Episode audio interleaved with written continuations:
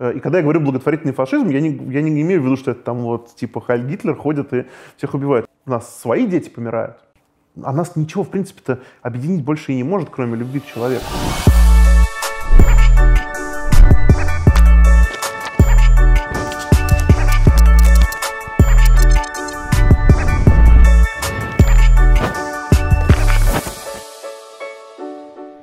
Салют, с вами Мастридер, это передача о книгах и о жизни «Книжный чел». И сегодня «Книжный чел» у нас в гостях Митя Олешковский, соучредитель благотворительного фонда «Нужна помощь» и издание «Такие дела» и просто замечательный человек. Респект, Митя, привет. Привет. Скажи, пожалуйста, вообще подробнее про свою деятельность тем, кто не в курсе, потому что, ну, к сожалению, дело благотворительности в России, оно не, не в мейнстриме, не популярно ну, становится все популярнее и популярнее, и на самом деле это и есть одна из задач того э, фонда, который я соучредил вместе с моей, значит, великолепной коллегой Анной Семеновой. Э, фонд занимается тем, фактически, что э, развивает все направления внутри общества, которые связаны каким-то образом с решением социальных проблем. Если говорить еще проще, мы делаем так, чтобы в каждом городе, в каждом районе, в каждой области были организации, которые профессионально, эффективно, э, быстро и качественно решали бы социальные проблемы, которые возникают у людей. При этом э, важный момент, что мы это делаем не вместо каких-то государственных либо частных э, организаций, а вместе. Ну, просто чтобы, по сути, был выбор. Сейчас, если у человека, ну, не знаю, вот классический, самый простой пример, находит рак. Куда ему пойти, если он живет, ну вот даже в каком-нибудь миллионнике, типа Красноярска или Новосибирска, э, даже я не знаю, куда пойти. То есть, ну, то есть, я Пишут знаю... посты ВКонтакте, собирают деньги да, среди друзей. Да, да. Ну, то есть вариантов у него несколько. Он может пойти э, в государственную клинику, где, скорее всего, помрет, э, просто потому что он будет ждать квоты, там, не знаю, год, э, или там каких-нибудь препаратов будет ждать год, или, ну, или там реальные случаи, когда ты ждешь очереди на простейшее, там, скажем, ЭКГ полтора месяца. Вот. Либо ты пойдешь в частную клинику, на которую у тебя денег нет, как у большинства населения страны. А, и вот третьего выбора нету сейчас у большинства людей. Поэтому большинство людей, которые живут вне Москвы и Питера, они просто обречены, если что-то случается. Не только онкология, не только заболевания. А, проблемы ведь бывают какие и там, безработица, и да просто скука, когда ты возвращаешься с работы, а у тебя клуба нету в твоей деревне, да, тебе, тебе тупо почитать нечего э, или там тупо не, некуда сходить. То есть э, проблем социальных гигантское количество. А как вы это решаете? Мы, э, у нас есть масса проектов, которые направлены на, на то, чтобы развивать все эти э, направления. Ну, первый, э, самый большой проект — это «Такие дела». Это собственная медиа. На сегодняшний день это крупнейшая в России медиа, которая пишет о социальных проблемах. И мы не только пишем об этих проблемах, то есть мы развиваем общество тем, что, э, ну, грубо говоря, ты никогда не будешь решать проблемы инвалидов, если ты не, узнаешь о том, что инвалиды есть. О том, вы что... рассказываете об этом. Ну вот. Ссылка мы рассказываем... в описании, очень пронзительные тексты там встречаются, а, рекомендую. Мы рассказываем абсолютно человеческим языком о социальной проблематике, причем не только о серых и убогих, но мы считаем, что любой вопрос, в котором человеческое достоинство каким-то образом занижено, нарушено, либо э, ценность человеческой жизни принижена, э, будь то ну, вот просто приду пример, что первый материал, который вышел на таких делах, был про звезду Ютуба Костю Ступина, э, про такого алка-рокера из Орла, который всю жизнь убивал себя и в итоге помер. Э, ну и как бы это был один из примеров того, куда ты можешь дойти, если ты всю жизнь целенаправленно, осмысленно будешь себя убивать. То есть мы не только про благотворительность, нет, нет.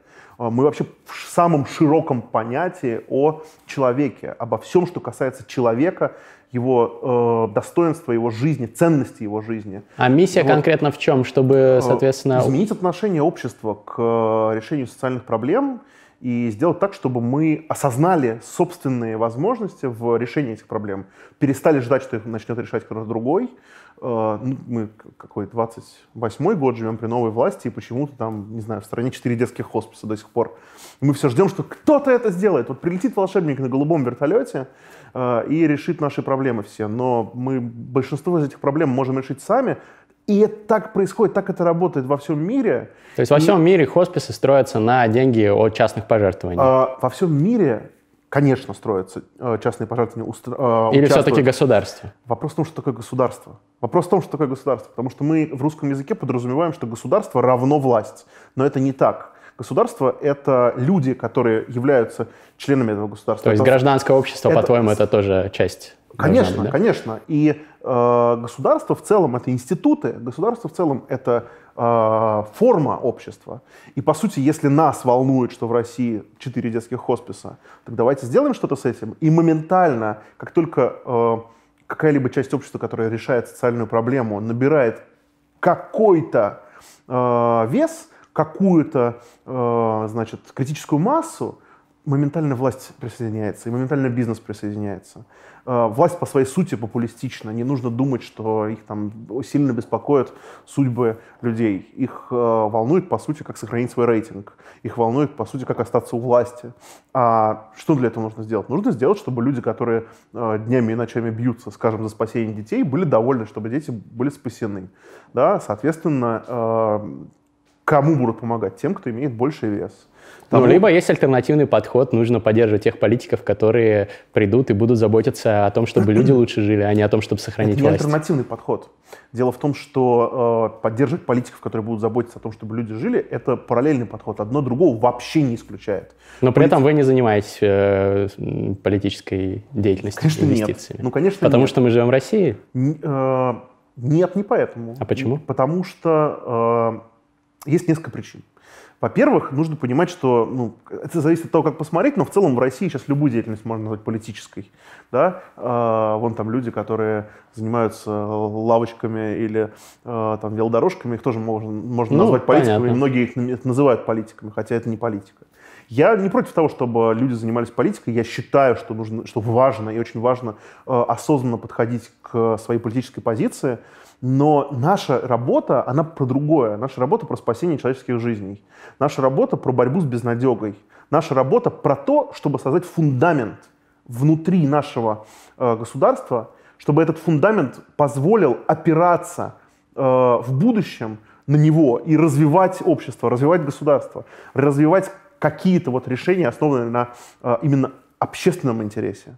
Мы делаем так, чтобы люди осознанно действовали, чтобы они ос осознали проблему, решили ее, начали принимать какое-то решение, участие. Может быть, часть будет решение политическое, может быть, часть будет экономическая, часть будет какая-то другая, общественная там, или иначе. Но э, осознание лежит в основе вот этой серьезной теории социальных изменений. Существует две теории, и одна неправильная, я в этом сто пудов уверен, это э, теория малых дел. Теория малых а, дел неправильная. Конечно, нет.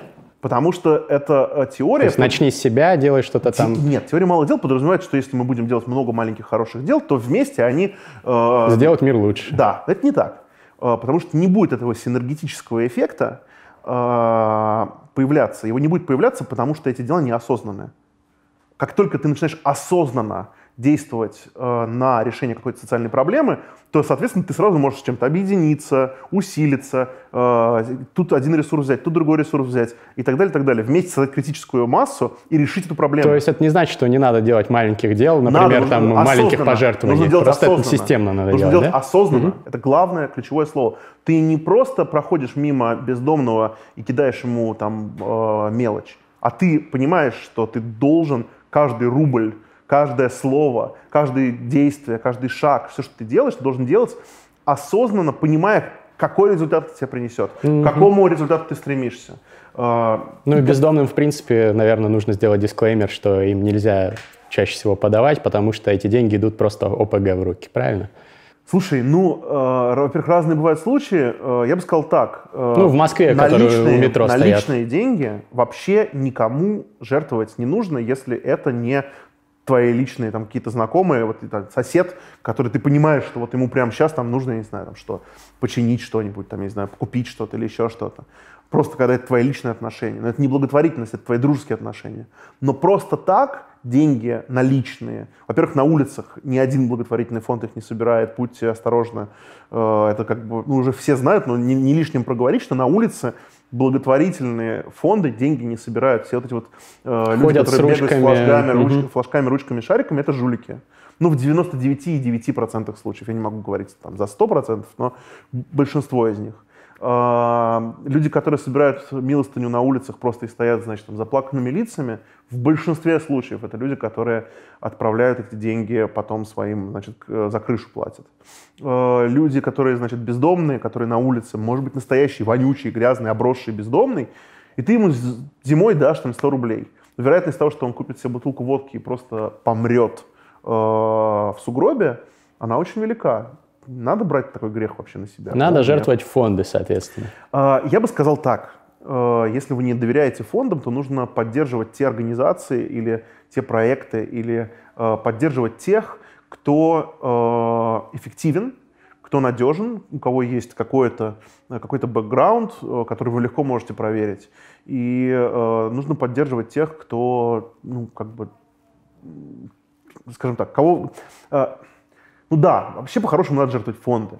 Э, это самый лучший вариант. Просто не всегда есть фонды, не на все проблемы есть фонды. Скажем, на лечение взрослых э, этих фондов раз-два и обчелся, а когда у тебя там заболевает друг, нет, нету фонда, который соберет ему денег. То есть есть для детей, для пенсионеров, а для просто да, для взрослых, взрослых людей? Для взрослых это, эта проблема практически не решается. Есть фонд э, «Живой», первый в России фонд помощи взрослым. Есть там фонды, которые помогают и взрослым, и детям, но на глобальном уровне мы все вот старше 18 лет обречены в России. Нам просто никто не поможет. Вот. И это одна из причин того, что просто ценность человеческой жизни у нас ничего не, ничего не значит вообще, в принципе. Вот. Давай вернемся к твоему тезису о том, что нужно, чтобы общество более осознанно что-то делало. Ты говоришь, что в России ну, все с этим очень плохо, я так понимаю, и что намного менее эффективно общество решает свои проблемы по сравнению там, с условными западными странами. Меньше жертвуют фонды и так далее. Знаешь, как в Японии, э, у меня есть вот любимый поэт Вячеслав Казакевич – на мой взгляд, один из самых недооцененных э, русскоязычных поэтов в современности, которого очень мало кто знает. Но у него есть такой клуб фанатов в Москве, и я в него вхожу, думаю, что неофициально. А, вот. И Казакевич живет в Японии много лет. И у него вообще, по-моему, гражданство уже японское. И он, э, когда мы с ним, он приезжал, мы с ним здесь встречались, я даже его познакомил с своим отцом, мы там ходили в гости к нему.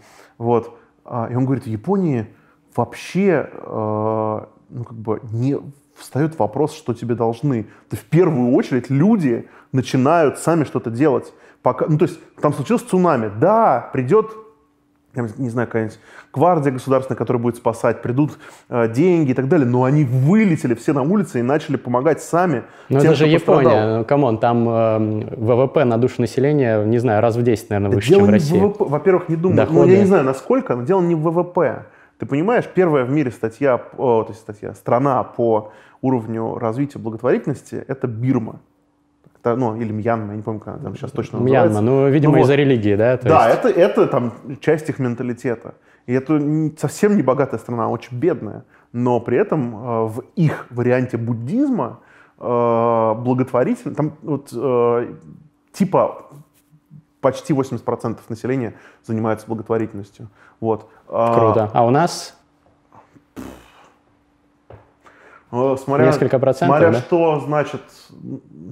Короче, э, у нас э, практически э, там, ну, очень большое, подавляющее количество населения, больше половины, скажем так, точно, за прошлый год кому-то помогли но качество этой помощи оставляет желать лучшего. И я вот могу точно сказать, что только 3% населения за прошлый год э, начали кому-то постоянно, регулярно жертвовать.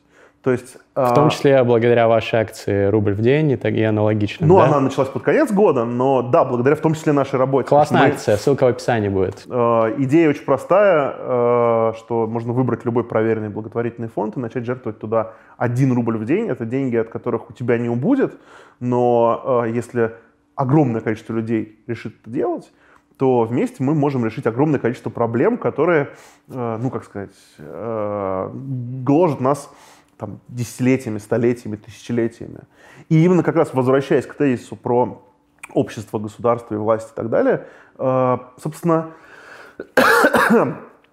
персональная ответственность человека, она, ну вот как, как она проявляется? То есть когда ты начинаешь жертвовать куда-то осознанно, регулярно, ты говоришь, да, я буду вот один рубль в день отправлять на то, чтобы у нас меньше детей болело, скажем, раком.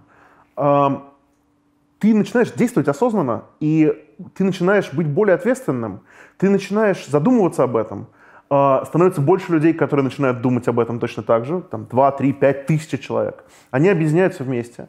Э, организация, которая помогает детям, которые больны раком, э, она становится более весома, она начинает больше контролировать э, государственные расходы, например, бюджетные, в те же самые, налоговые, э, те же самые расходы.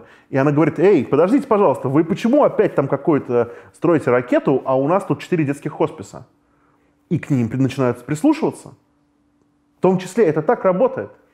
Потому То есть, что... есть есть практические примеры, когда вот э, построили что-то на э, деньги от благотворительности, и государство вместо ракеты построило условный хоспис. Такое было? Я не, я Или не скажу, это просто есть прямая, такое? Я не скажу, что есть прямая э, вот такая вот зависимость, типа давайте отнимем у военных и значит, детям отдадим. Но есть масса примеров того, что э, когда, ну, того, что общество добивается э, результатов и привлекает внимание власти, принима, привлекает э, деньги налоговые и привлекает внимание бизнеса. Ну вот классический пример — это, э, значит, э, достижение... У нас в 90-х годах 90% детей умирало от лейкоза, а сейчас 90% выживает. Это достижение, в том числе там, фонда «Подари жизнь». Э, и на открытии центра Дима Рогачева кто? Аж сам Путин был. А, и бизнес там в «Подари жизнь» огромное количество денег вкладывает и в другие фонды, которые занимаются этой проблемой. И государство туда э, вкладывает большое количество денег. И это ну, ровно потому, что у фонда «Подари жизнь» чуть ли не миллион э, человек регулярных доноров. Миллион, понимаешь? Круто. Ну, ну мне кажется, есть... если бы Путин сам вот публично как-то, например, сказал, что я поддерживаю такие-то благотворительные фонды, сам отчисляю часть своей зарплаты, вот это бы сработало намного эффективнее, а, дело, чем если он дело? просто ну, пришел. А я думаю, что если бы, то есть я думаю, что вред, вреда бы не было, если бы Путин так сказал, это было бы очень здорово, но я думаю, что э, люди, которые хотят угодить Путину, они хотят решить свою проблему, это совершенно разные по качеству люди. По качеству, не в смысле людей, а по качеству... Э, решения проблемы, по качеству осознанности проблемы.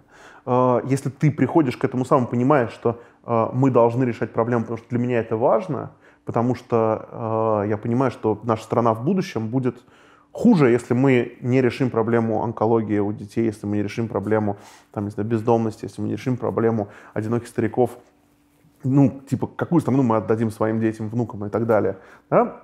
Когда ты начинаешь думать так, это в сто раз лучше, чем если ты начинаешь думать, Путин пожертвовал, я тоже пожертвую. Ну, то есть... Ну, просто часть я, населения, возможно, так думает. А, я просто против вот всех вот этих вот историй. Знаешь, очень часто говорят, вот мы свергнем власть, придем к власти и будем вещать по телеканалам правильные новости. Будем давать правильную повестку дня. Ну, это неправильно. Просто наши, нужна свобода Наши люди э, типа одумаются. Я согласен, что э, пропаганда, которая идет по нашим телеканалам, это просто блевотина угу. вот, и позор, но э, я все же считаю, что люди должны осознанно, самостоятельно и критически э, сами выбирать что им смотреть, что не смотреть. Почему-то люди, которые вот сейчас обладают критическим мышлением, не смотрят Дмитрия Киселева. Э, или там... А если ты смотришь Дмитрия Киселева, у тебя не будет развиваться критическое мышление. Это замкнутый круг такой. А, ну вот, мне кажется, что благотворительность — это одна из тех сфер, которая помогает тебе развивать критическое мышление тебе рассказывают из телевизора о том, как у нас э, надои растут, колоса колосятся. А ты видишь, что это пиздец а ты, полный, а ты да? смотришь и сам и говоришь, ну это не так, у нас четыре детских хосписа в стране. Поэтому э, это эволюция сознания. Благотворительность, она приводит к эволюции сознания. Э, и эта эволюция сознания, в свою очередь, приводит к революции. Но не к революции, как вот э, все э, говорят, типа, ура, Майдан, там, пошли всех свергать. Эта революция бессмысленна в нашей стране. Заголовок видео Митя Олешковский призывает к революции, как ну обычно. Вот. Эта революция в нашей стране бессмысленна, потому что если мы сегодня сменим там Путина на Шмутина, то те же самые 86%, ну, условно, я не знаю, сколько там сейчас его поддерживают, 50 и так далее, но они будут поддерживать Шмутина, точно так же бессознательно. Ну, а, это спорный тезис. Если будет фигура менее сильная... Да не в фигуре э, дело. Ну, просто если будет фигура менее сильная, не пользующаяся такой колоссальной поддержкой государственного аппарата, то, скорее всего, будут и институты какие-то демократические возникать в стране. Так в этом все дело, что институты должны возникнуть. А сейчас... Э, ну, а сейчас самом... они не возникнут при они текущем не... режиме. И это... Вот ты понимаешь, в чем дело? Uh, меня можно сколько угодно там обвинять в, лоялист, в том, что я лоялист режима, хотя это, в общем, не так. Но uh, совершенно очевидно, что сейчас для развития подобных институтов нету серьезных преград.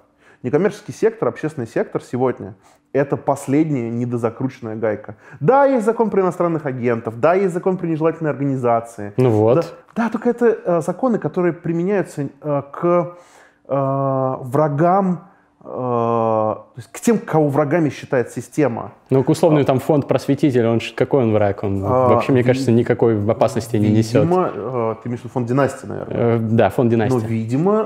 Премию просветитель делал. Видимо, фонд династия и Дмитрий Борисович Зимин или там Борис Дмитриевич перешли кому-то дорогу. Ну, это говорит, что нет никаких преград для роста институтов. Я согласен, что нет, нужно все равно что-то да, делать, но ну, преграды есть. Э, эти преграды, понимаешь, в чем дело? Э, вот э, условно, для того, чтобы стать иностранным агентом, нужно две вещи. Принимать иностранные пожертвования, скажем, тысячу рублей с белорусской карточки. Понимаешь, да? То есть это фактически у любого да. может быть. И политической деятельностью считается все мы с тобой разговариваем, все, про государство, это уже политическая деятельность. А, то есть, по сути, этим критериям соответствует ну, там, 90% фондов в России. Ну, то есть, это, нужно понимать, что этот закон, это закон, которым там, какие-то э, части э, государственной машины пытаются э, бороться с какими-то частями там, гражданского общества или еще что-то. Но это на, в целом не преграда. То есть, ну, пока ты не записываешься в оппозиционеры, у тебя, в общем, не трогают. Даже так, можно да? и записываться в, в оппозиционеры. Он фонд борьбы с коррупцией не является ни иностранным агентом, ни нежелательной организацией, так-то между делом. Вот. А, и... Ну, нельзя сказать, что им не мешают. Не, им мешают огромное количество, конечно. Но э, просто я говорю, что, видишь, этот закон как бы против них не применяют. Я понимаю, наверное, почему, но э, им очень сильно мешают. Ни в коем случае не хочу э, говорить, что у них легкая и хорошая жизнь. Но я совершенно уверен, что для э, общественных организаций в России сейчас серьезных препонов для роста нет. Я вижу, ну потому что нужно понимать, что э, э, российский некоммерческий сектор это больше миллиона человек. Это не только фонд борьбы с коррупцией и не только, э, скажем, там, э, движение за права человека Льва Пономарева. Это огромное количество людей, это тысячи организаций по всей стране. И это организации, которые ну, зачастую без которых просто страна бы не существовала вообще. Просто на которых держатся там миллионы жизней. А, например? То есть без «Подари жизнь» стран, ну, просто, например, без фонда «Вера» не будет ничего здесь. Ну, без э, там Русфонда тоже, ну, то есть это будет крах, катастрофа. Просто катастрофа будет, если вот этих трех фондов там, крупнейших в России не станет.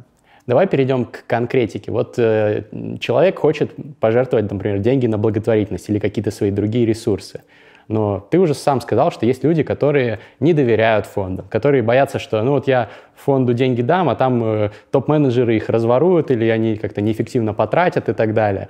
Где смотреть? Я знаю, есть GiveWell, например, э, американский сайт givewell.org, ссылка в описании. Там э, рейтинг э, эффективных благотворительных фондов. Там на одном из первых мест фонд против малярии, например, Against Malaria, Against Malaria Foundation, Foundation, которые там покупают малярийные сетки для африканских детей и за несколько долларов спасают там одну семью от малярии. У нас в России где смотреть, какие фонды эффективные и каким фондом лучше жертвовать? Если вот я хочу сделать, например, доброе дело, какой-то процент от дохода перевести куда?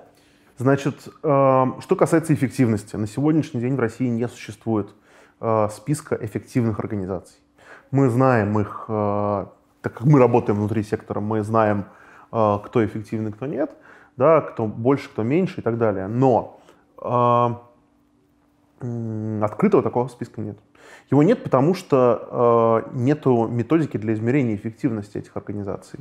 И потому, ну, она не внедрена нигде, если, ну, то есть вот мы пытаемся что-то там ну, двигаться. зарубежно? Двигаться. Нет? Нет, дело не в этом. Дело в том, что это очень дорого, на это очень сложно найти деньги, и это гигантская работа. Потому что оценка эффективности организации, если это делать по уму и по-хорошему, это вовсе не, э, ну как сказать, это не оценка того, сколько людей они спасли даже. Уж не говоря о том, что не оценка того, как были потрачены деньги.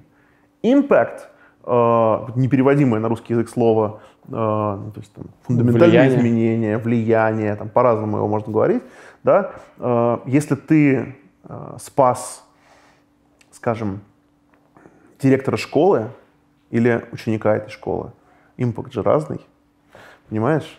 Э, влияние совершенно другое. Если ты э, построил дорогу к водоему, например, да, пожарному или там, ну, условно, там, который, которому, из которого люди будут воду водить, или построил дорогу в никуда, да, это Ну, окей, понятно, То есть, понимаешь, система... э, Людям-то что делать? Где выбирать фонды? Вот, поэтому, поэтому. То есть это появится, надо просто подождать. Мы не на том уровне развития, чтобы сейчас это э, произошло. Это обязательно появится в ближайшее время. Ну, мы работаем над этим, над тем, чтобы это произошло. Э, просто это действительно стоит очень много денег и очень больших сил, затрат, просто людей требует.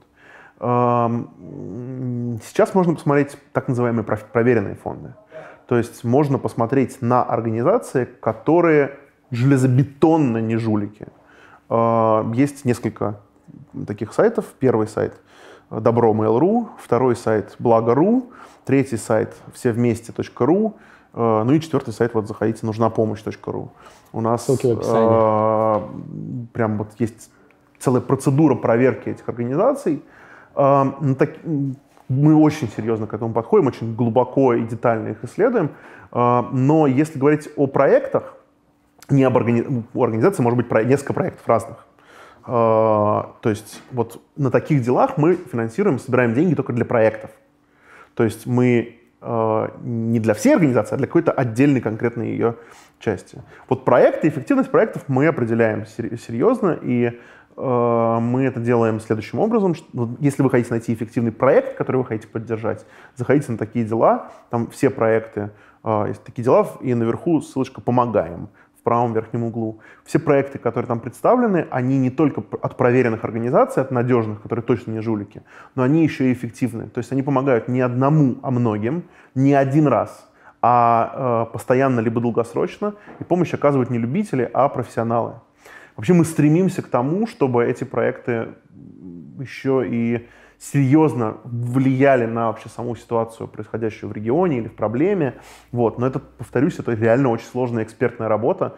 Поэтому э, для того, чтобы это произошло, у тебя должен быть как минимум большой штат э, серьезных научных исследований. На днях закончил слушать в Storytel роман «Автостопом по галактике», который зачитывает Стивен Фрай в оригинале. Стивен Фрай — носитель образцового британского акцента и еще мега талантливый актер. Он просто фантастически озвучивает всех героев. Слушать одно удовольствие. Советую «Автостопом по галактике» всем фанатам Рика и Морти и британского юмора. А сейчас буду слушать рассказы Пелевина, зачитанные самим же автором на Storytel, впервые в истории. Я уже начал слушать офигенный голос, очень приятно. Кстати, всем советую сервис Storytel, нашего бессменного спонсора, аудиокниги по подписке. Не очень дорого, но очень классно. По ссылке в описании вы получите бесплатный месяц подписки на этот ресурс. Попробуйте, вам точно понравится. Storytel, книжный чел. Storytel, книжный чел.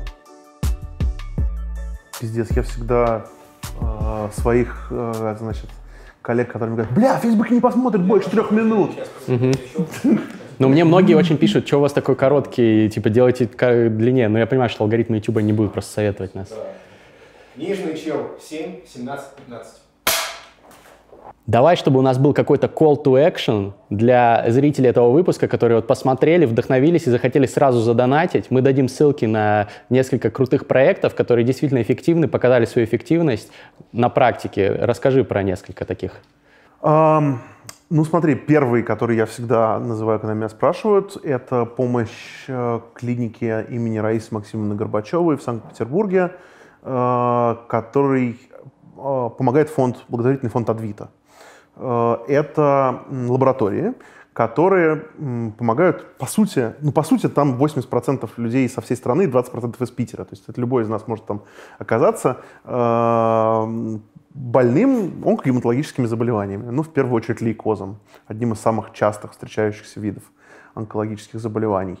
А, И это лаборатории, которые ну, делают такие вещи, которые, ну, как бы вот нельзя продать, продать, э, то есть рассказать об этом, чтобы из тебя слеза вытекла. Э, ну, они там делают э, серьезнейшие исследования, э, ну, в смысле анализы, можно назвать это анализами, например, медицинские исследования, э, для того, чтобы понять, как тебя лечить. Без них вообще не... Вот без них э, человек, который будет лечить тебя от рака, он будет слепой, глухой, еще со связанными руками. То есть просто, чтобы узнать, какой у тебя там тип лейкоза и как, к чему, значит, здесь, э, что присоединить и так далее, да, нужно провести там ряд анализов супер дорогостоящих на супер высокотехнологичном дорогущем оборудовании.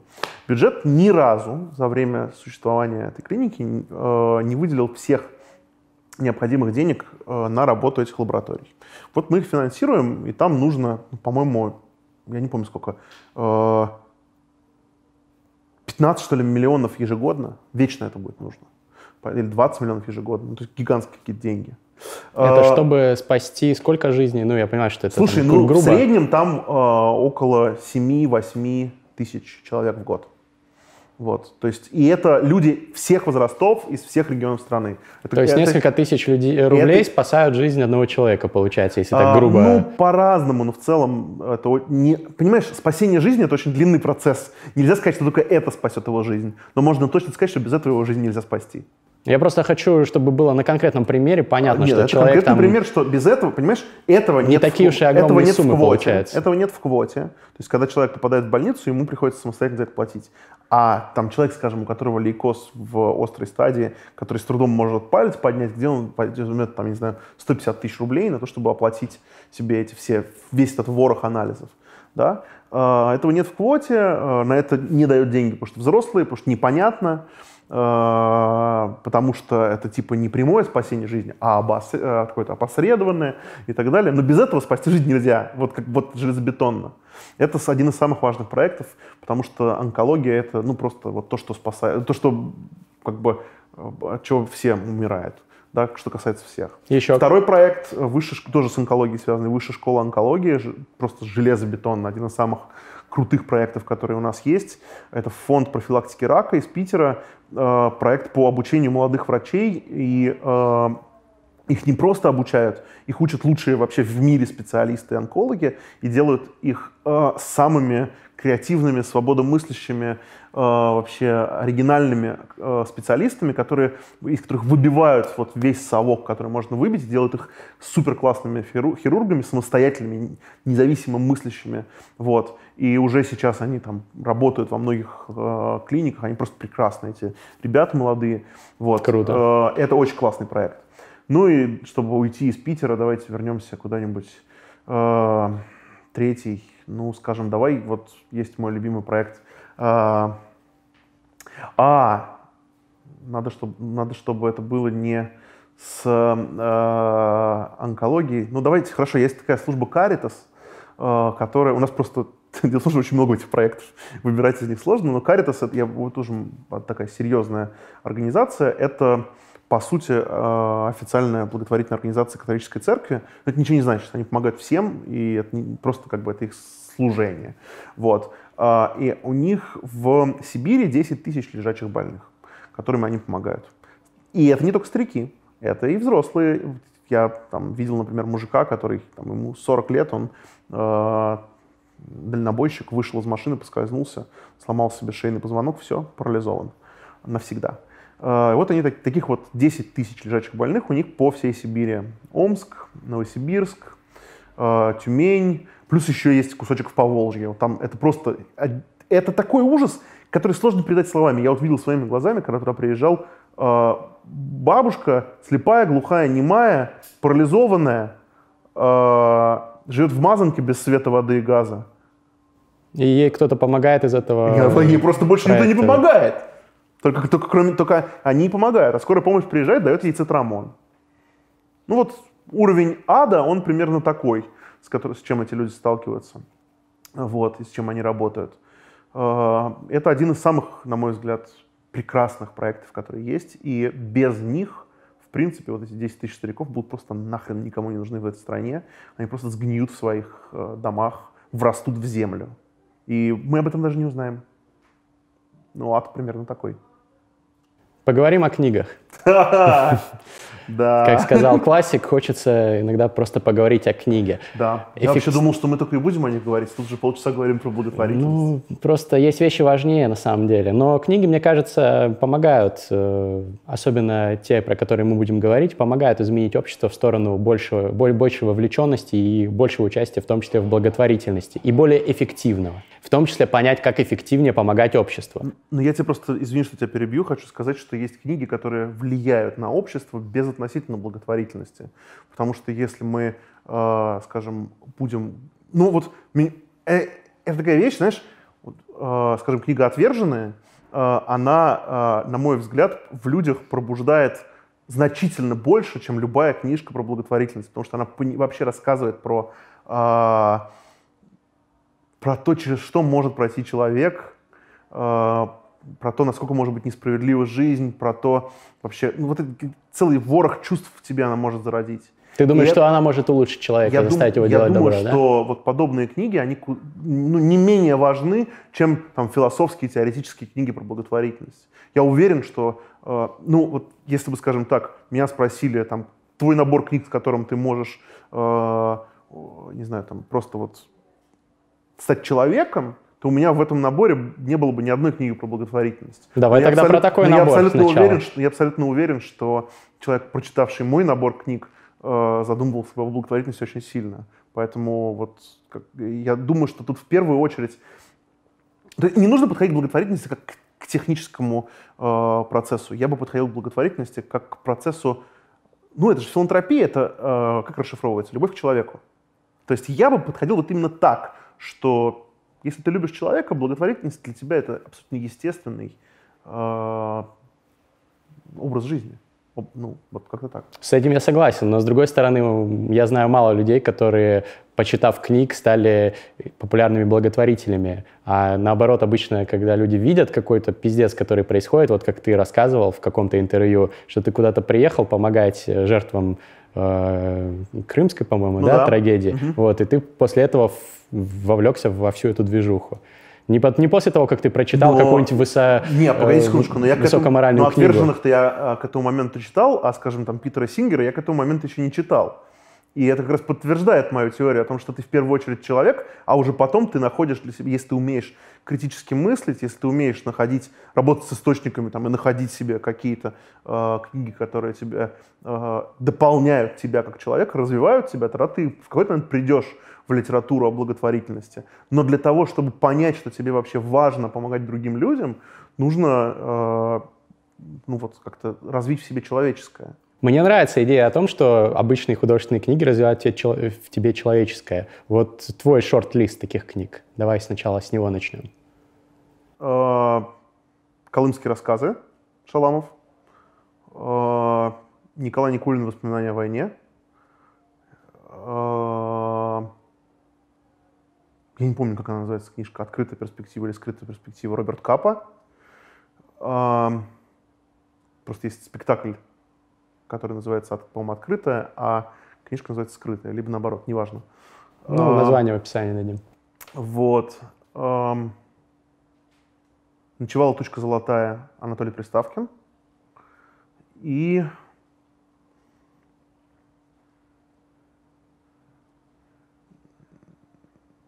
ну вот, я не знаю, что из Достоевского выбрать. Наверное, «Идиот», либо э, «Преступление и наказание». Ну, понятно, великие все книги, конечно. А, да, но просто ты понимаешь сразу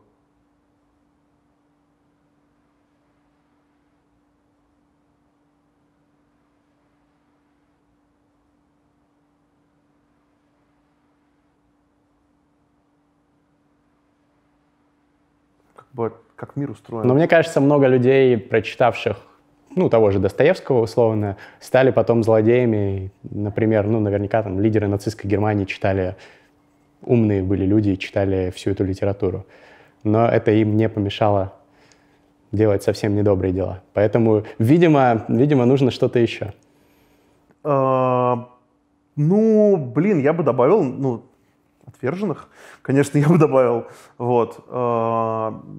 Я не знаю, как-то... а, слушай, я... вот забыл, недавно прочитал книжку про, э, я не помню, как она называется, вылетела из головы, про э, священника в э, Ирландии и про то, как он, про его жизнь, про то, как он был священником, про то, как вокруг него разворачивались э, педофильские скандалы внутри католической церкви, и про коррупцию внутри этой церкви, про его семью и так далее. Чтобы я помню, как она, как она называлась. Я ее Улицкой подарил, я, у меня не осталось просто этой книги. Скинешь название, вставим в Вот. А, и так, это удивительно, что так тонко, а, такая сложная тема, она так тонко описана, и а, какое-то ощущение, вот после того, как я прочитал эту книжку, какое-то полное ощущение добра, полное вот, ощущение спокойствия у меня возникло. Uh, стыдно что я не помню ни, ни автора, ни uh, Shame on Me, да, что я не помню ни автора, ни названия книги, но uh, это просто uh, такое вот очень, очень редко такое умиротворение в, в душе uh, происходит, когда ты что-то подобное читаешь. Но вот мне кажется, что вот именно ощущение подобного умиротворения — это самое главное, что человек может получить из книг, когда он собственную боль душевную, собственное какое-то переживание, собственное э, какие-то сомнения, собственные какие-то э, там вопросы о добре и зле, о там, черном и белом и так далее, когда он на них находит себе ответы. И именно поэтому э, книги типа Шаламова или там Никулина, они в моем шорт-листе, потому что, э, ну, все-таки я не говорю мы живем в России, и я понимаю, что в России у нас есть гигантский вот этот вот э, рюкзак сзади у нас за спиной, который тянет нас назад, который не осознан, э, не осознан, не осмыслен, э, и мы не понимаем ничего про войну, вернее, мы, мы все понимаем про войну, но мы война в нашем представлении, знаешь, ну, то есть просто вот простейший пример – а, когда началась Вторая мировая война? 1 августа 1939 года. Ну вот, видишь, ты говоришь, а это, это очень хорошо, потому что большинство людей это говорит, что 22 июня э, 41 То есть мы даже вот этого не понимаем. И то, что она закончилась не 9 мая, тоже не ну, все да. знают. Понимаешь? А, и ну, почему Никулин? Потому что Никулин, а, я понимаю, что там Захар Прилепин, как-то он написал в комментариях, Э, вот либералы нашли себе, значит, одного какого-то дохлого э, чувака и носят, возвели его, значит, э, сделали из него святого и носятся теперь с ним.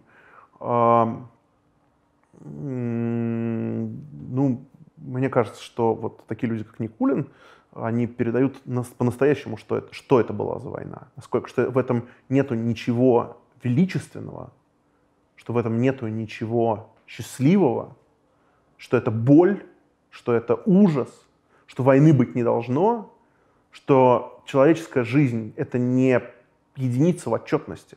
Человеческая жизнь — это настоящая человеческая жизнь. И Шаламов про то же. Шаламов, который... Э, почему у меня нет Солженицына? Потому что вот в этом споре между Шаламовым и Солженицыным о том, что лагерь для человека, я, конечно, на стороне Шаламова, потому что Солженицын, который говорит, ну, типа, лагерь это плохо, но он вас может чему-то научить. Да, конечно, может чему-то научить, но Шаламов говорит, что лагерь это ад. Абсолютное зло. Да, абсолютное зло, и ты не должен в него попадать никогда. Он ничему хорошему тебя не научит, и ничего хорошего он с тобой не сделает. Да, ты будешь, то есть технически ты, может, какие-то получишь э, скиллы, да, и навыки, но это настолько неизгладимую боль оставит и рану у тебя на сердце, что это того не стоит. И поэтому, ну, как бы Шаламов и э, Никулин, это, я считаю, что два важнейших русских писателя. Ну, Шаламов еще, он и поэт вообще-то, просто фантастический. Но э, это просто для каждого русского человека супер важно, потому что пока мы не осознаем, что с нашей страной произошло в 20 веке, какой ужас произошел с нашей страной в 20 веке, э, по сути, мы будем являться соучастниками того ужаса, который происходил с нами. Потому что пока мы не будем э, делать все возможное, вот наши внуки спросят нас, Дедушка, а что ты сделал, когда уже там через 50 лет, это, надеюсь, будет пройденный этап, скажет, дедушка, а что ты сделал в 2019 году для того, чтобы э, улицы э, Москвы не носили название, там, не знаю, Войкова? Э, или э, чтобы э, статуи Ленина, который повинен за э, уничтожение церкви в России, уничтожение э, крестьянства в России, уничтожение э, просто всего русского, что есть в России, что ты сделал для того, чтобы статуи Ленина или его мумия не находились у нас на улицах? Дедушка, что ты сделал? Ну, ты знаешь, я в этот момент сидел в Фейсбуке и писал, как будто нет важнее проблем. Вот как бы это соучастие в этом. Ну, и... ты очень радикален сейчас. Я очень радикален. Я очень радикален, потому что я уверен, что мы в любой момент можем вернуться назад. И я вижу, что мы возвращаемся не назад. Не дай бог. Ну, в смысле не дай бог? У нас уже есть э, там, э, не знаю, пытки, у нас уже есть э, уголовные дела, которые э, происход, происходят против людей, которые не согласны с режимом. У нас есть борьба с инакомыслием. У нас есть это все. У нас один шаг от того, чтобы нам не начали стрелять в затылок. Да, мы пока с тобой спокойно говорим, выходит в интернете и так далее, но у нас интернета скоро может не быть. Да. И этот шаг сделать элементарно, очень легко. И именно от этого шага защищает осознание того, что произошло, и осознание нашей личной ответственности за то, что произошло тогда, и что продолжает происходить, и что может случиться. Мы лично за это ответственны. Не нужно говорить, типа, это все были там коммунисты плохие, это все там были, это, не знаю, НКВДшники плохие. А что мы сейчас сделали для того, чтобы это не повторилось? Что мы сейчас сделали для того, чтобы те люди, которые тогда погибли ни за что, были э, сейчас, э, чтобы их память не была стерта, память о них, о их гибели, о их э, жертве. Чтобы, что мы сделали для того, чтобы э, страна, которая была просто уничтожена, погрязла в крови, чтобы это никогда не повторилось, и что, чтобы было осознано нашими детьми, нашими родственниками и нашим окружением. Что мы для этого сделали? И то, что мы не делаем для этого ничего, либо делаем недостаточно, это то, за что, мне кажется, мы должны нести ответственность. Потому что, ну, покаяние в этом смысле, э, если ты смотрел блестящий, на мой взгляд, просто один из лучших фильмов всего времени вообще э, Тенгиза Абуладзе, который называется «Покаяние». Покаяние — это э, нас ну, как бы воспринимается как, исключительно как извинение, как э, то, что мы должны попросить прощения. Нет, но в этом смысле мы должны покаяться так, как, этому, э, как это воспринимается в христианской философии. Я не предлагаю никому ни в коем случае э, типа, там, идти в церковь, э, это ваше личное дело. Я сейчас имею в виду, что вот понятие покаяния в христианской философии — это осознание. Ты не можешь попросить прощения у Бога за какой-то грех, пока ты не раскаялся, пока, или пока ты не понял, что ты сделал не так. А в чем нужно раскаяться нашим современникам? Мы не раскаяться, мы должны, я считаю, что мы должны именно вот в этом христианском понимании покаяться. Мы должны понять, что наша ответственность сейчас, мы как там, молодое, живущее сейчас поколение, мы должны закрыть эту страницу. Пока мы ее не закроем, мы всегда можем вернуться назад. То есть мы должны победить тоталитаризм в России, условно говоря? А, мы должны сделать так, чтобы в России люди а, начали, а, ну, скажем так, чтобы они почувствовали, стали более ответственны, чтобы они стали более осознанны, чтобы они э, старались делать больше хорошего для своей страны, чтобы они старались не допустить того ужаса, который был тогда. Мы должны сделать так, чтобы ценность человеческой жизни стала основным постулатом развития нашей страны, основной идеей, через, через призму которой вообще в принципе э, мы должны смотреть на все, что происходит в нашей стране. Как только мы говорим о ценности человеческой жизни э, в вопросах, ну это же элементарно. Понимаешь, есть вопросы, которые, ну вот, например, э, наши депутаты до сих пор не могут принять такой простой закон, чтобы на всех федеральных трассах обязательно был отбойник посередине. У нас из-за этого гибнут тысячи людей, правильно? 50% смертей в ДТП происходит от лобовых столкновений. Эту проблему можно решить физически разъединив эти дороги. А что, денег не хватает? Какое Дело не в этом, а дело в том, что бабы новых нарожают. То есть ты считаешь, что проблема в отношении просто Конечно. не ценят потому- человеческую жизнь? Конечно. И как э, люди не ценят, соответственно, депутаты не, не- ну, у них есть какие-нибудь более важные дела, или там у властей есть более важные дела. И, соответственно, мы приходим к тому, что вот просто вот тупо, потому что всем насрать, 50 на 50% мы могли бы снизить э, смертность на дорогах. И это же вопрос, это, это вот прос- простейший пример, но э, вопрос того, что вообще-то какого хрена мы там, простите, купол на Кубе э, в Капитолии э, восстанавливаем, когда у нас свои дети помирают, у нас свои старики помирают. Ну, это- вот этот же вопрос, он очевиден, да? И это ровно то же, что мы это делаем, чтобы Россия снова была великой. А я думал, что великая Россия — это Россия, в которой... Не умирают э, дети. Ну, дети всегда будут умирать, к сожалению. Но мы должны сделать все, чтобы и дети, и взрослые, и старики, чтобы у них была возможность ну, как бы, получить помощь. Мы должны сделать все, чтобы э, человек, который находится на э, грани жизни и смерти, чтобы он не бегал там э, по всем, собирая деньги, чтобы он спокойно мог, как, не знаю, как в Израиле, лег в больницу, его лечат. Понимаешь? Э, и это происходит тогда, когда общество каждого члена своего общества, каждого гражданина или не гражданина, чтобы оно о нем беспокоилось. Представляешь, в Швейцарии есть бесплатная э, служба для граждан, которая может любого гражданина Швейцарии забрать на самолете из любой точки света. И эта Круто. служба не государственная. За не- то есть на обслуживание этих самолетов, на эти перелеты люди сами скидывают деньги. Мы можем, конечно, говорить, что там эти швейцарцы э, супер богатые, но как бы миллионы людей скидывают понемногу, и вот существует такая служба. Нам есть чему поучиться, Все конечно. вот тут, все вот тут. Как-то пока мы не начнем осознавать вот этих вот простых вещей, ну, на самом деле сложных, но вот, э, вот этих вот вещей, у нас ничего не поменяется.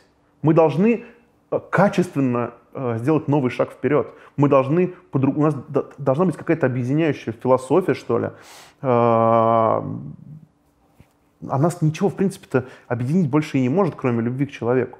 Мы, мы все настолько разные, что вот, э, более того, мы можем спорить, обвинять, ругаться и так далее, но любовь — это то, что нас объединяет. И любовь — это то, и добро — это то, что нас объединяет.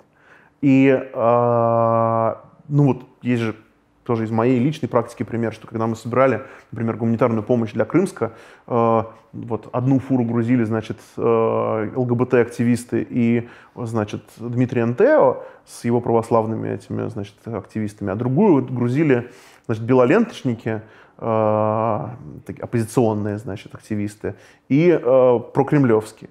Это красиво. Ну, это офигенно.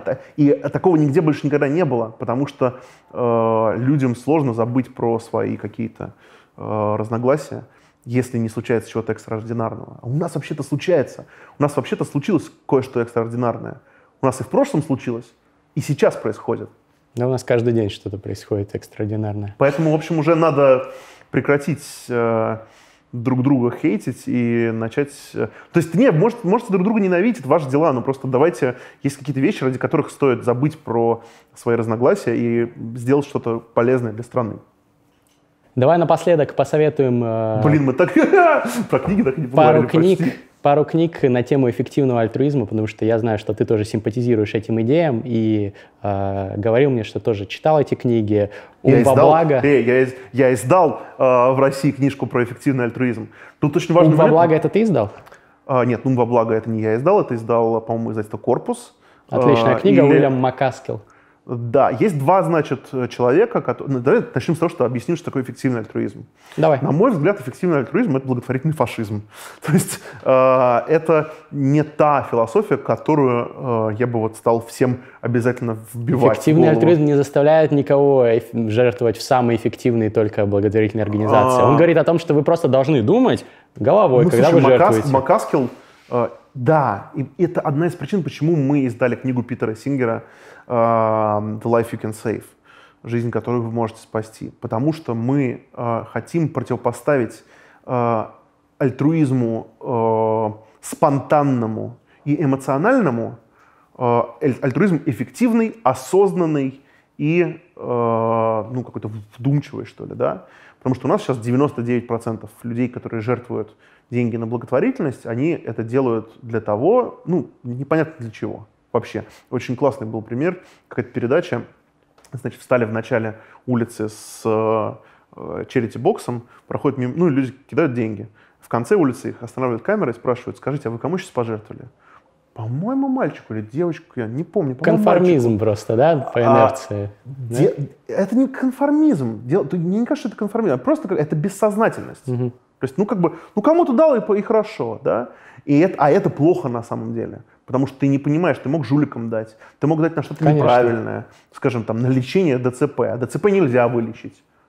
Понимаешь, вот как бы э, это не значит, что тебе нужно во всем разбираться, но значит, что тебе нужно более осознанно подходить. Ну вот, тому, поэтому эффективный вот. альтруизм об этом же и говорит. Да. Ты как-то зря, вот. по-моему, почему такие я слова назвал, говоришь. Почему я назвал его благотворительным фашизмом? Потому что, ну вот, заметь, мы не книгу Макаскила издали, а книгу Сингера, потому что Макаскил прямо говорит, давайте высчитаем ценность человеческой жизни, каждого человека, и будем помогать тому, кому э, важнее. Я с этим не согласен. Я считаю, что каждая человеческая жизнь есть высшая ценность, независимо от того, старый ты или молодой, маленький или большой. Ну, это а. классическая а... дилемма вагонетки. Тем не менее, если тебе Блин, есть возможность знаешь, спасти а, миллион человек или одного, если там... Как это... выяснилось, дилемма вагонетки решается очень просто. Тут недавно в Facebook ходил пост о том, что э, значит, какой-то человек рассказал э, значит, сотруднику метро про дилемму вагонетки. Он говорит, блин, да нужно было просто либо э, стрелку разбить, ломом это просто делается, либо переключите, пока первая тележка прошла, вторая нет, и вагон бы э, расштырило. Ну, как, как, или как так, ну, то есть он, он бы сошел с рельсов, не доехал бы до Ну, прикольно, конца. но ты понял мысль, что... Я понимаю. Я не согласен во всем с Макаскилом, но я очень сильно респектую организации эффективных альтруистов, они делают я, очень правильные вещи. Безусловно, безусловно. Они пропагандируют то, что каждый человек может помогать, от свою часть Слушай, дохода я, направлять в фонды я, Я согласен с тобой, я просто... Э, и когда я говорю благотворительный фашизм, я не, я не имею в виду, что это там вот типа Хайль Гитлер ходит и всех убивает. Я говорю, что это, это радикальная, очень, но очень они имеют радикальная право философия. на такие суждения. Конечно, Например, они говорят, что вот миллион долларов, если ты пожертвуешь условно там в богатой стране, то ты принесешь, спасешь там э, 100 человек, а в Африке ты спасешь тысячу человек. Совершенно верно. Вот, ну, Либо они говорят, знаешь, на меня очень сильно подействовало то, что Сингер пишет в своей книге, что э, как много можно было бы жизни спасти на, ну, там, какую-то картину, я не помню, из э, там, Метрополитена, по-моему, в Нью-Йорке. И я реально думаю, блин, ну вообще, как бы, картина это важно, да, но если она стоит там, 100 миллионов долларов, вообще 100 миллионов, на 100 миллионов можно, Конечно. можно очень много чего сделать. Ну вот, и эффективный альтруизм — это классно, это интересно. Это интересно для того, чтобы размять свои мозги, это интересно для того, чтобы начать действовать в соответствии, в чем-то с ними соглашаясь, в чем-то нет. Вот. И у эффективного альтруизма есть два отца-основателя. Первый — это Питер Сингер. Uh, вообще, Питер Сингер — замечательный философ, и он философ-утилитарист, но он uh, вообще сейчас в мире некоторые люди, я часто встречал о нем такое вот упоминание, что он один из самых влиятельных философов, ныне живущих в мире. И Сингер, э, вообще он в первую очередь известен тем, что он первый в мире сформулировал э, систему прав у животных. Его книжка Animal Liberation — это книга, которая рассказывает о э, как бы том, что у животных есть права тоже, вообще-то. Вот. А, но помимо этого, вот его второе глобальное важнейшее вклад, вклад в мировую значит, философию — это э, философия эффективного альтруизма. А Макаскел — это чувак, который как бы э, математически отвечает за эффективный альтруизм. То есть он, он такой больше технический человек. Сингер — философ. А Макаскил, он такой как бы... Ну, он из Оксфорда, насколько я помню. По-моему, да. Макаскил. Вот. Ну, тоже крутой а, И вот в России в этом году, в прошлом году вышло две книги. Собственно, вышла книга Сингера и вышла книга Макаскила. И они... Ну, то есть очень много людей их прочитало и читает, и многие люди действительно... А эта книга меняет жизнь многих людей. Скажем так, я познакомился с одним ультрабогатым человеком, который прочитал э, книгу Сингера и хочет э, в соответствии с ней э, делать очень много полезного. А я познакомился с одним своим читателем, профессиональным игроком в покер, который заработал десятки тысяч долларов, и все их сейчас жертвуют в эффективные благотворительные организации. Совершенно верно. То вот, есть, таких людей все больше и больше становится. Да, их все это больше круто. и больше. И это очень классно, понимаешь, потому что, в принципе, в России никогда никто не говорил То есть не читала благотворительности. Считалось, что благотворительность это такая как бы тема, про которую, да что ты про нее напишешь, что ты про нее прочитаешь. Да? Но если ты вбиваешь в, э, скажем, Amazon э, слово charity или non-profit, у тебя будет 200 тысяч результатов. Если ты вбиваешь в Озон, у тебя будет, ну, там разница от 15 до 80. Ну, как бы у нас про э, педикюр там с маникюром книжек больше выпускают, чем про благотворительность. И как только ты начинаешь выпускать эти книжки, то сразу возникают вот такие вот, э, это к вопросу об оценке импакта, да, сразу возникают вот такие вот какие-то вот, э, не знаю, авторшоки, что ли, этого э, землетрясения, которые как-то влияют на нас. И это очень э, важный, э, мне кажется, момент для всей страны, что, что начинают такие книжки выпускать. Будем надеяться, что некоторые зрители после просмотра этого видео задумаются и внесут свой вклад в будущее России или человечества, помогут кому-нибудь, сделают доброе дело. Я от себя еще очень сильно посоветую книгу «80 тысяч часов». Это такое пособие, которое в том числе при участии Макаскила издали. Мы ее в следующем году выпустим на русском языке. Шикарно. Такой тизер тогда. Э, ждите. А пока что она доступна бесплатно, в том числе в русском переводе. И я сделал ее краткий конспект. Обязательно всем молодым людям, которые начинают свою карьеру, read. Эта книга поможет вам со своей карьерой сделать две вещи. Первое, подобрать идеально подходящую вам карьеру, которая сделает вам счастливым, и второе, при этом помочь миру. Такой небольшой тизер, ссылка на конспект книги и на скачивание книги в описании. Митя, спасибо большое. Жаль, что так мало, я бы еще часами говорил. Приходи еще. Слушай, я приду, но м-м, самую классную книгу мы не обсудили. Какую? А, я вот просто хочу сказать, а, в прошлом году я прочитал книжку, которая, на мой взгляд, самая полезная, которую я когда-либо читал. Ну вот за прошлый год точно самая полезная. Книжка называется «Новая власть». Ее выпустил фонд КАФ э, и Альпина э, Nonfiction или Publisher, наверное, да. Вот. И эта книга о том, как э, какие силы сейчас э, влияют на то, чтобы э, что-то изменить что мир настолько изменился вследствие того, что уже и четвертая промышленная революция наступает, и э, появился интернет, появились средства связи, другие совершенно средства перевода денег и так далее. И вообще у людей абсолютно другое мышление, и она рассказывает, как сейчас устроен мир, и как можно сделать так, чтобы его изменить, и как можно сделать так, чтобы повлиять на него, как можно сделать так, чтобы получить в свои руки власть. Круто. Это супер мастрит. А я ее Просто... видел в списке Обамы, э, его любимых книг за год. Так что прошлого? у вас похоже. Она, она новая, это я в прошлом году в Америке вышла. Ну вот, с прошлого года. Ее признали очень многие э, книгой года. В... И, кстати, компания Обамы во многом э, она была построена на ну. так называемых нововластных активностях. Это супер полезная книга для бизнесменов, супер полезная книга для э, людей, которые занимаются благотворительностью, политикой, э, общественной работой, чем угодно. Даже, там, не знаю, если вы создаете компьютерные игры или если вы рэпер, вам это тоже будет очень-очень полезно. Поняли, рэперы? Читайте книги, делайте добро. Ну, хоть эту одну. Прочитайте хотя бы что-нибудь из э, списка внизу, и будете вы счастливее, и мир станет лучше. Это был книжный чел Митя Олешковский и Мастрида. Пока-пока.